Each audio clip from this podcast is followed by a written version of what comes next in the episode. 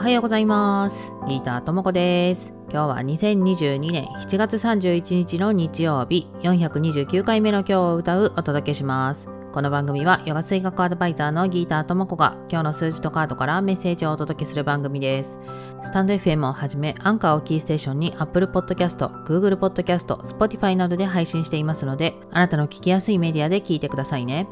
ということで今日の映画声楽のグローバルデイナンバーは8そして今日引いたカードはバガバットギーターカードのプラサーダ。世界からの贈り物ということで今日のカードにあるプラサーダっていうのは木曜日とか金曜日の今日歌うをね聞いてくださっていた方はカルマカルマヨーガっていう言葉がね出てきてたと思うんですけどその自分の行動に対する結果っていうのにこう執着しないというかまあ良い結果が欲しいから良いことをしたぞみたいな。だけど良い行いをしたからといってその時の、まあ、結果が良いものになるとは限らない。それはカルマの法則といって自分の魂が積んできた徳によっていいもの悪いものっていうのをねいろいろ積んできました。今のタイミングで何のレスポンスが返ってくるかっていうのはね分かんないみたいなことなのでそれに執着してもしょうがないよみたいな話をねしてたと思うんですけどその行動に対する結果っていうのをプラサーダ世界からの贈り物と思って受け取ってくださいねみたいな風に書いてありました。なのでどんなことが起こっても過去の結果がまた自分に送り届けられたありがとうと言って感謝の心で受け止めることがヨガの態度ですっていう風に書かれているので